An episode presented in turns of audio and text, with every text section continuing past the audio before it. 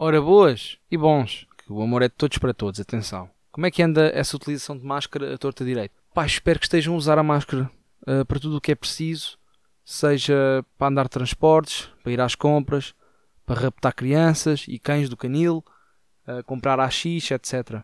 Eu tenho evitado sair de casa para evitar o desconforto também, porque não dá, não dá. Eu saí de casa, consigo destacar agora duas ocasiões em que se provou impossível eu não ter um ataque de ansiedade no meio da rua. O primeiro foi por ir ao ginásio. Uh, e eu tento ser minimamente saudável, mas começa a tornar-se impossível porque tenho que entrar e depois tenho que desinfetar tudo em cada exercício que faço. E para isto fico em casa a mandar cheats para a cabeça. Não vale a pena. Uma pessoa tem uma hora para fazer um treino decente, passa 45 minutos a tentar não apanhar Covid, uh, os outros 15 é fazer exercício, se calhar, também.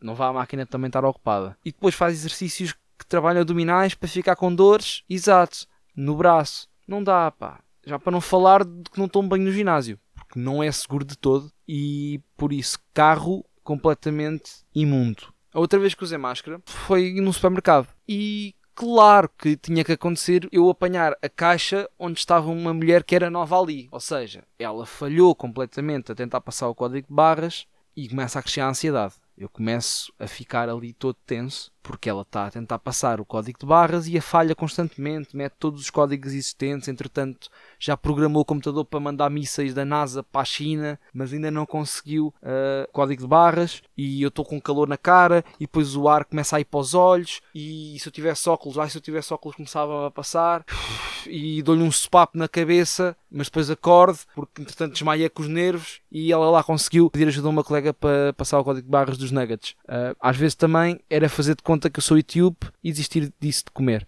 Mas colocando estes problemas de primeiro mundo de lado, gostava de falar da saúde mental. Uh, morreu o ator Pedro Lima, alegadamente de um ato suicida, e como não podia deixar de ser, o tema de depressão voltou a ser assunto de destaque. Uh, e eu até acho positivo que se fale destes assuntos nesta altura, mas não posso deixar de ficar desconfortável com o facto de só se falar quando efetivamente morre alguém. Mais do que nunca, até crucificam-se piadas ou comentários que demonstre alguma leveza a tratar do assunto, destaca-se muito a importância da saúde mental e depois quando o luto acalma ou termina, já está tudo bem outra vez e voltamos a ouvir pessoas a dizer oh, se tens depressão basta fazer as coisas que te fazem feliz, ó oh burro. Enquanto ignoram factos e evitam falar daquilo que realmente atormenta quando falamos desta temática, que é pessoas que ainda escrevem cartas.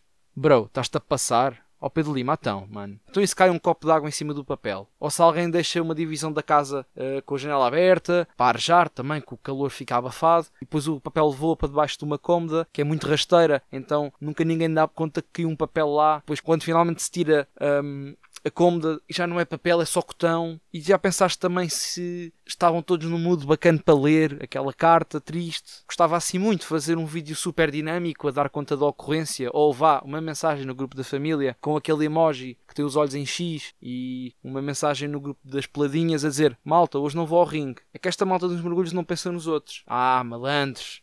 E para acabar, uh, até porque a vida, no fundo, porque depois deste, desta última parte vou ser processado. Queria dar os parabéns ao governo por ter executado na perfeição um dos melhores sketches de humor absurdo que já vi. A UEFA informou que a fase final da Liga dos Campeões vai acontecer em Portugal. E o governo tentou logo capitalizar a situação para dizer aos profissionais de saúde: Ah, está uh, aqui, vocês trabalharam bem, podem ver uns joguinhos da Champions aqui em Portugal. Gostei, foi medir. Agora, estou à espera da segunda parte do sketch. Por exemplo, quando a época de incêndios acabar, já estou a ver o governo a presentear bombeiros com workshops do Fred Canticastro para que eles, já com os membros queimados, a cara desfigurada e os sonhos todos trocados, possam ter acesso a dicas de motivação e improvement no trabalho e assim pode ser que se parem de queixar lá com as faltas de material em combate aos fogos ou lá o que é que é. Beijinho às vossas mães, se forem milfos, claro.